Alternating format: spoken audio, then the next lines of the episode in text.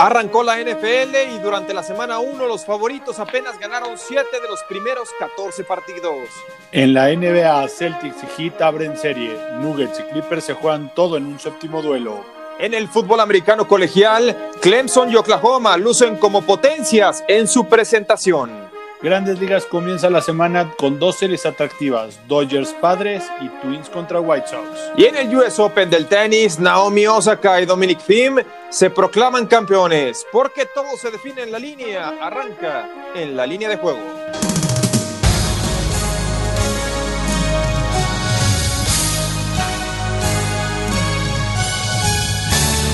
Estás a punto de entrar al verdadero mundo del deporte, un espacio donde los detalles son lo más importante para ganar. Hasta tus oídos llegará una investigación única, un cuidadoso análisis y la información precisa sobre cada uno de tus equipos y deportistas favoritos. En la línea de juego, arranca en este momento con alerta todos tus sentidos. Comenzamos.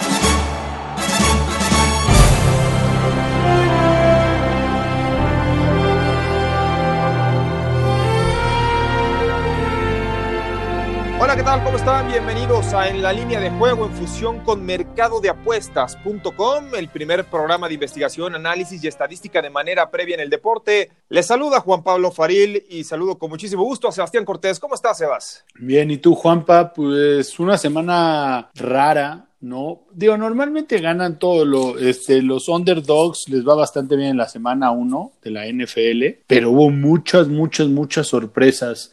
La línea ofensiva de Filadelfia, malísima y perdió contra Washington, increíble, ¿no? Eh, Arizona se posiciona como un muy buen candidato para pelear esa división, ¿no? Ganándole y anotándole esa defensiva de San Francisco. Y Boston, ¿qué se puede decir, mi querido Juanpa? Bueno, la verdad es que vimos de todo durante el fin de semana también en el US Open, ¿no? Daniel Medvedev fue eliminado en semifinales por Dominic Thiem. Zverev se repuso de un 0 y 2 en semifinales, iba ganando la final 2-0, termina perdiendo la 3 2. En fin, fue un fin de semana para muchos surrealista lo que ocurrió. Y bueno, lo de la NFL, siete, solamente siete favoritos que como bien señalas, pues la semana 1 llega a ser un volado porque, y más en este 2020, cuando no existió una pretemporada, es muy difícil hacer un cálculo de qué equipos vienen con ritmo. El caso de Tampa Bay, pues es el claro ejemplo, lo decíamos la semana pasada, si hay un equipo al cual le va a pegar demasiado el que no existiera pretemporada, eran los Bucaneros, porque pues prácticamente colocas una unidad nueva en la línea ofensiva y eso fue lo que ocurrió, no carburó y sobre todo Tom Brady, yo creo que este divorcio con Nueva Inglaterra le va a pegar tanto a Brady como a los Pats. Pues a los Pats, quién sabe, ¿eh? porque al final movieron y cambiaron todo el sistema de juego. Y lo vimos con Cam Newton.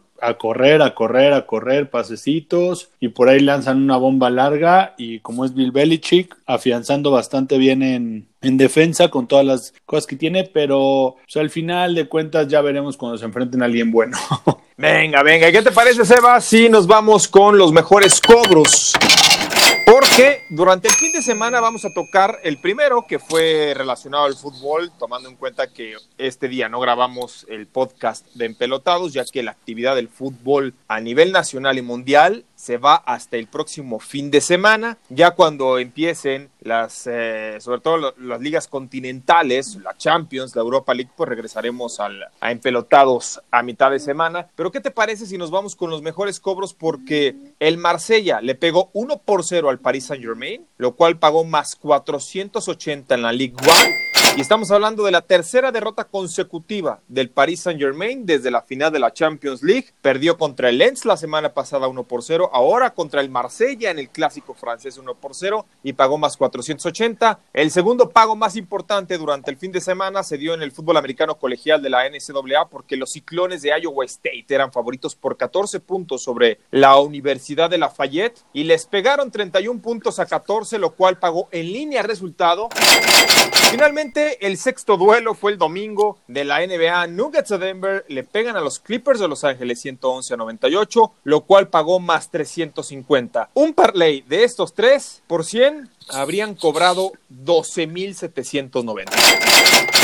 La verdad estuvo muy bueno. Lo del Marsella, pues terminan expulsando a todo el París, terminó en bronca. lo de la NCAA me gusta mucho porque siempre como, bueno, no vemos tantas sorpresas como en el básquetbol que hubo el año, la temporada pasada que analizamos, pero la verdad me encanta estas sorpresas porque Iowa State siempre ha sido de los contendientes, siempre por ahí va un gol y todo y le pegaban bastante. Y lo de los Clippers es increíble. Perdidos dos al hilo, que es muy raro para ellos. Y ahora yo te preguntaría algo, Juanpa. ¿Cuántas series, tú que tienes todos estos datos, si no lo tienes, lo podemos platicar si quieres el jueves, si te parece? ¿Cuántos equipos han regresado de dos series 3-1? Es buen dato, fíjate, no lo hemos checado, pero es un muy buen dato el caso de los Nuggets de Denver. En el caso de que gane mañana Nuggets, habría hecho la remontada dos veces de ir perdiendo 3-1 en estos playoffs. Estarás de acuerdo que en la NBA nadie ha regresado jamás de un 0-3. ¿no? En el béisbol ya se dio en una ocasión, cuando Boston iba perdiendo 0-3 en contra de Yankees en el 2004. A mí me tocó narrar esa serie, precisamente serie de campeonato en, en radio. Iba ganando Yankees 3-0 y bueno, de hecho se hizo una película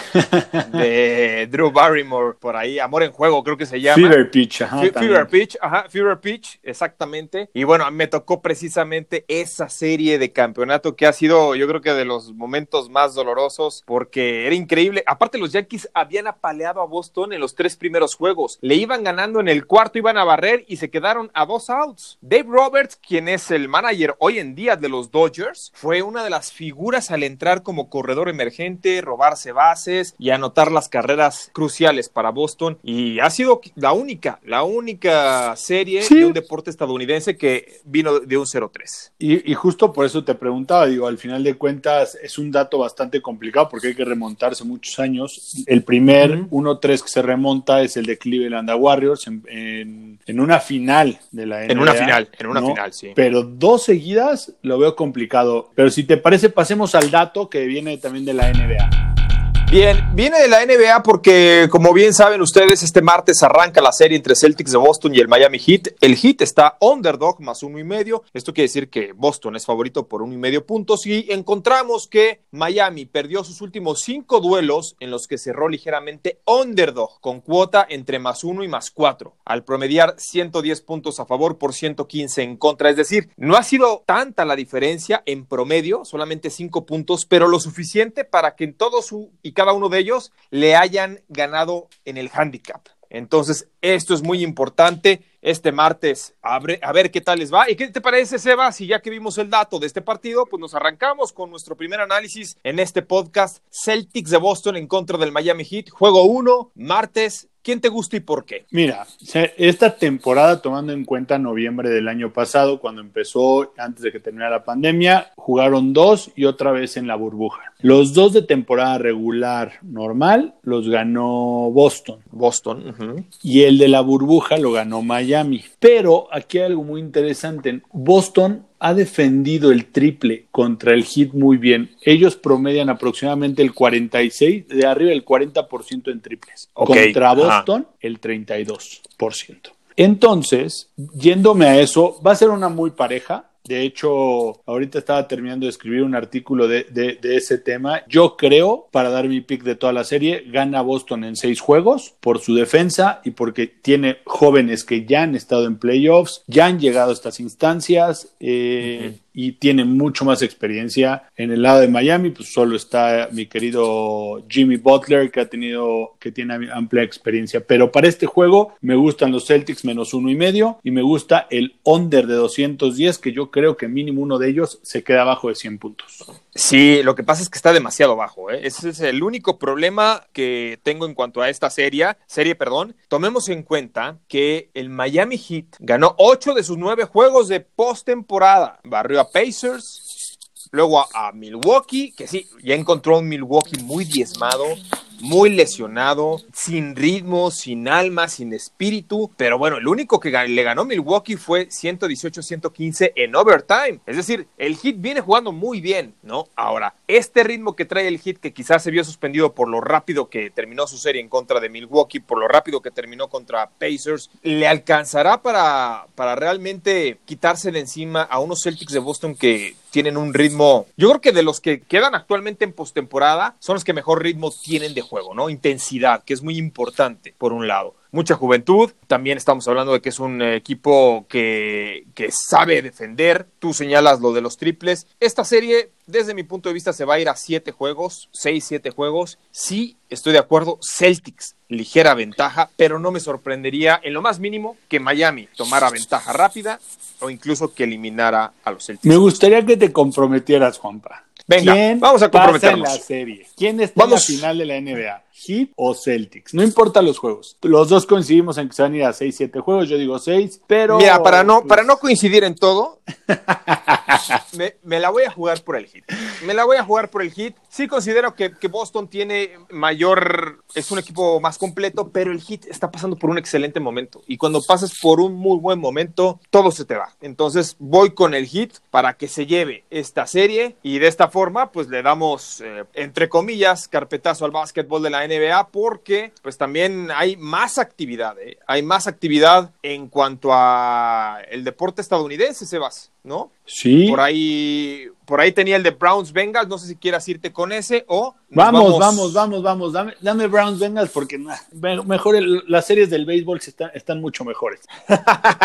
Entonces, ¿con qué nos vamos? ¿Con qué quieres ir? Browns venga. Bengals. Vamos Venga. con Browns Bengals. Los Browns, favoritos para este jueves por la noche, menos 6. El total, over y under 44. Es el clásico, si cabe la palabra clásico, del estado de Ohio, ¿no? Cincinnati en contra de Cleveland. Pero son dos equipos de capa muy caída. Si de por sí históricamente no son de los equipos más ganadores, por ahí Cincinnati llegó a dos Super Bowls en los 80s que perdió contra San Francisco ambos. Pues Cleveland, ¿qué te puedo decir? Desapareció, regresó y desde que regresó, pues muy pocas, muy pocas las ha visto. ¿Quién va a ganar? Pero sobre todo, ¿quién va a cubrir, Sebas? Mira, yo voy con Cincinnati para que cubre la línea, gana Cleveland. Y- Ok. Y te voy a decir por qué. Hablando de que no ha tenido mejores equipos Cincinnati ni peores equipos ni, ni, ni Cleveland. En los últimos seis juegos de visita en, Sear- en Cleveland, Cincinnati ha cubierto cinco líneas de, esas seis- de esos seis partidos. Y estamos hablando de que son partidos donde ya estaba Baker Mayfield, donde ya estaba Odell Beckham, donde estaba. Andy Dalton, donde ya era el último lugar bengalís. Entonces, si están cubriendo eso, hay una tendencia que me, me brinca mucho para ese juego, es de los últimos cuatro enfrentamientos entre Cleveland y Cincinnati, sin importar dónde jueguen, Ajá. cuatro han sido altas. Y créeme que eso me hace mucho ruido porque lo primero que yo haría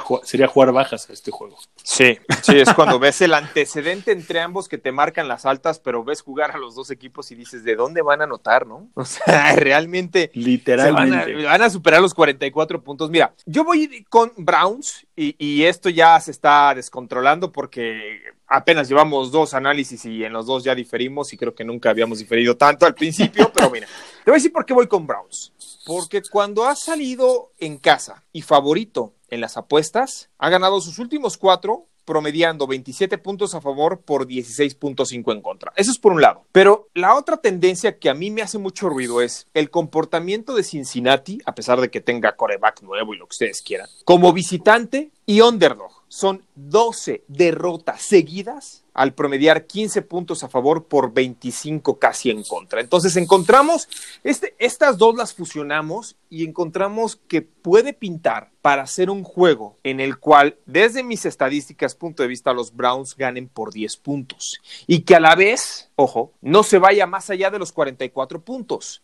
¿Por qué? Si hay una tendencia, o sea, si hay un resultado que las matemáticas dicen debe quedar este partido, es el 26-16, lo cual te daría a Browns línea resultado, a Browns línea handicap, pero a la vez algo muy difícil, al under de 44.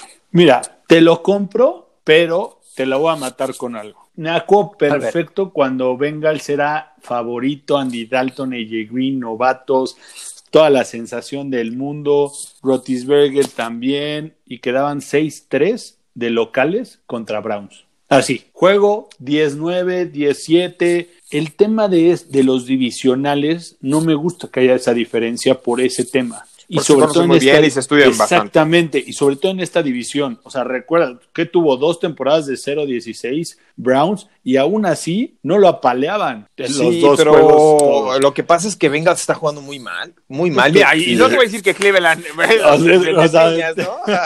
pero bueno, se enfrentaron al mejor equipo hasta el momento de la NFL junto con Chiefs, porque son los campeones y hay que guardarles un respeto, pero los Ravens están en otra liga, ¿eh? O sea, Ravens y Chiefs están a un nivel en el que, ¿te acuerdas cuando dijimos lo del Atalanta que pareciera que no, no había pasado nada? Pues los vimos jugar espectacular en la semana 1. El de Chiefs me parece que tiene mayor crédito por el rival. Aquí Cleveland no es ninguna, ninguna potencia, ni mucho menos, pero los Browns tienen individualidades que me parece van a marcar la diferencia. Por eso yo insisto, voy con Browns a menos 6. Este es mi pick número uno. Mi pick número dos, voy con el under. Tú te quedas con Bengals más 6 y, Y over. under. Perfecto, perfecto. Y ahora sí, de esta forma tocamos el fútbol americano. Si quieren, nos vamos de una vez con la NCAA. Este partido va a ser el sábado.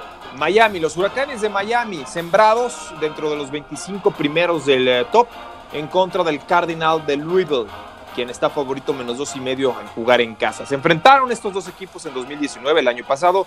Ganó Miami de local 52 a 27. La línea de altas y bajas está en 58. ¿Qué te llama la atención para este juego, Sebas? Mira, la verdad es que al final de cuentas, el, el juego de Louisville siempre ha sido muy bueno. La verdad, perdieron mucho cuando se fue Lamar Jackson. Sí. Él Sí, hacía sí, sí. literalmente todo y perdieron como un poquito el foco, pero a mí me gusta mucho Miami, me gusta cómo defiende, me gusta cómo juega, no cubrió los menos 19 el jueves, pero al final de cuentas me tengo que ir con ellos. Me gustan los underdogs todavía estas primeras semanas y en colegial cuando se enfrentan pues, equipos más o menos del mismo nivel, creo que prefiero agarrar los puntos. Mira, te voy a decir cuál es mi primer pronóstico para este clásico que tendremos del fútbol americano colegial, que aparte es el partido más atractivo de todos los que tendremos el fin de semana en college, ¿eh? porque son dos equipos que están rankeados dentro de las primeras 25 de la nación. Me gusta el over por una sencilla razón, está en 58. Sin embargo, acaba de llegar con Miami un gran coreback, Derek King. Es un eh, coreback al estilo colegial, muy corredor, le gusta salir de la bolsa de protección, lanza muy bien eh, sobre el movimiento, eh, hacia los costados, corre demasiado bien. Y por el otro lado encontramos en Louisville a un quarterback, Michael Cunningham, que viene de su mejor actuación, 343 yardas por aire. Se van a combinar para un partido en el cual estoy casi seguro que ambos equipos van a anotar más de 30 puntos. Estoy de acuerdo. Entonces, si lo sumas, o sea, va a ser, va a ser un toma y daca, ¿eh? Va- eh, Aquí no veo ninguna defensa que pueda parar al- al- Me- a la ofensa rival. Me gusta, Entonces, de hecho me gustan esos partidos en, en- en colegial y me gustaría todavía que estuvieran las típicas intercepciones y los regresos y todo que va a haber por la cantidad de ofensiva que... Sí, entonces a mí me encantan las altas que están en 58. Voy como opción número uno y estoy de acuerdo contigo. Aquí sí, me parece que Miami incluso tiene la propiedad para eh, el temple y el juego, el sistema, para llevarse el triunfo. Recordemos que el año pasado les ganó 52-27 a Louisville.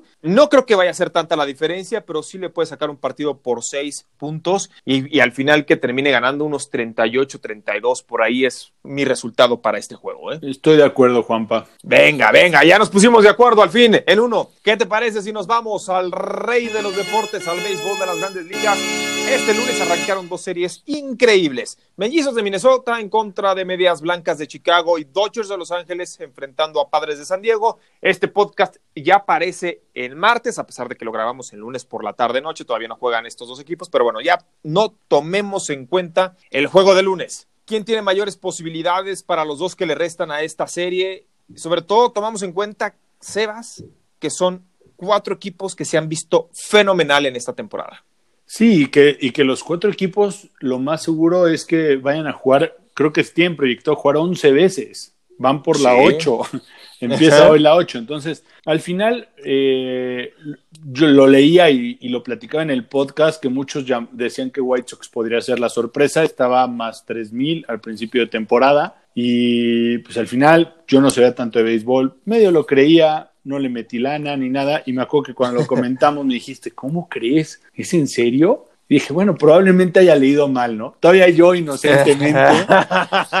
este, y después de lo que estamos viendo, pues está increíble, ¿no? White Sox el 1, ¿no? De su conferencia contra Twins, que es el 4, pero realmente los dos tienen 30 victorias. Mira, hasta el lunes por la mañana, los White Sox habían ganado 8 de sus últimos 9 juegos y tenían una racha de 20 ganados, 5 perdidos en sus 25 previos.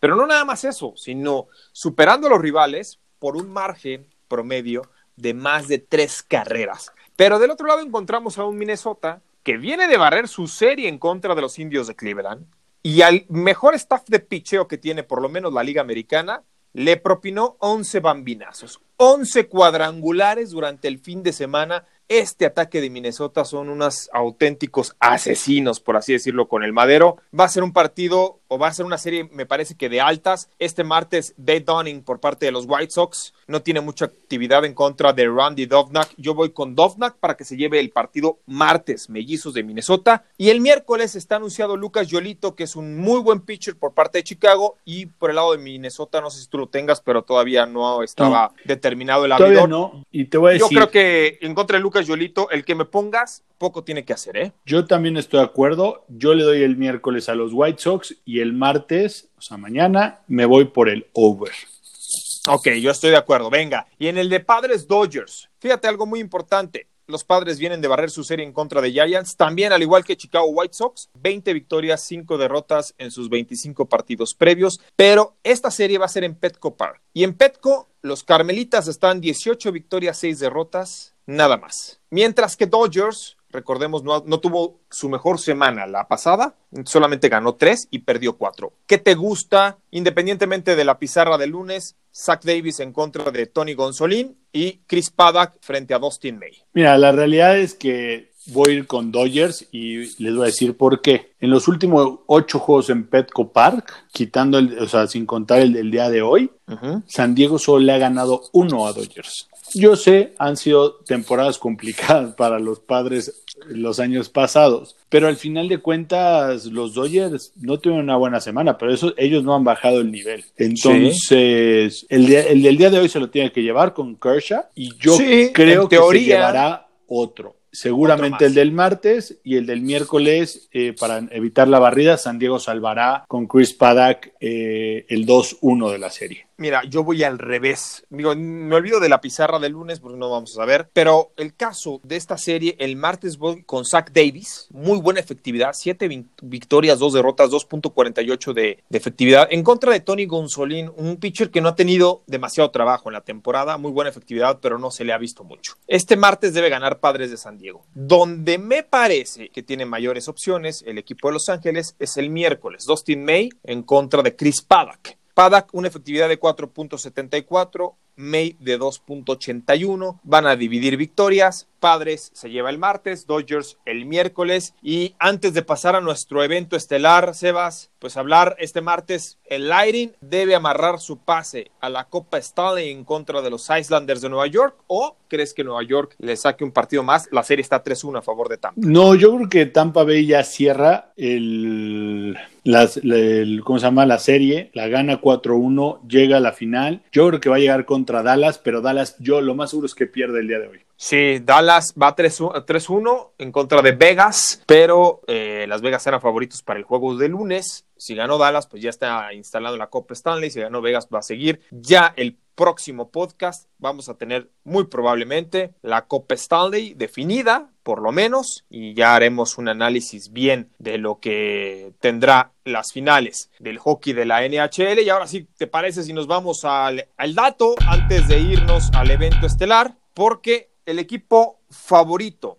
en las apuestas para el juego 7 de juego definitivo en el básquetbol de la NBA en playoffs ha ganado 10 de los últimos 11. Y para este duelo, Clippers de Los Ángeles, quien perdió los dos anteriores en contra de Nuggets de Denver, sale candidato por siete y medio puntos en 200, 207 perdón, unidades, las altas y bajas. ¿Quién va a pasar? Mira, yo creo que pasan los Clippers. O sea, la verdad tengo que seguir con esa tendencia y más porque yo quiero ver esa final soñada. Digo, final de conferencia soñada de, de sí, que hubiera estado genial en el Staples Center, ¿no? La verdad. llenos. Pero mi pick para este juego es el under. O sea, y está abajo, 207.5, pero hemos visto que en el séptimo juego de, de, todas las series que se han ido a 7, en mínimo en la burbuja, promedian sí. 202, 203 puntos. Entonces, yo me voy con el under para el séptimo juego. La verdad no tocaría la línea porque no estoy 100% seguro de que Clippers la cubra, pero sí estoy 100% seguro de que, de que va a ganar. De que van a hacer. Ah, ok. De, de, que va a ganar Clippers. Ok. Mira, sí, yo estoy de acuerdo. Clippers va a ganar este partido. No, lo, no veo a, a Denver reponiéndose y Los Ángeles trae mejor equipo que esta serie los desgastó de más y eso al final le va a cobrar factura en contra de Lakers, muy probablemente. Pero bueno, mi opción número uno, voy con las bajas. Me encantan las bajas que están en 207.5. Voy al under. Y la opción número dos, como creo que Clippers va a ganar, o estoy que seguro que va a ganar este juego, pero veo complicado que cubra el menos siete y medio. Si lo tengo que combinar, lo combino con línea resultado y me quito de problemas. Son mis dos opciones. Sí, la verdad es que yo también estoy ahí. La verdad es que no, me ha sorprendido mucho Nuggets. Yo pensé que se lo, iban a acabar en cinco, ¿no?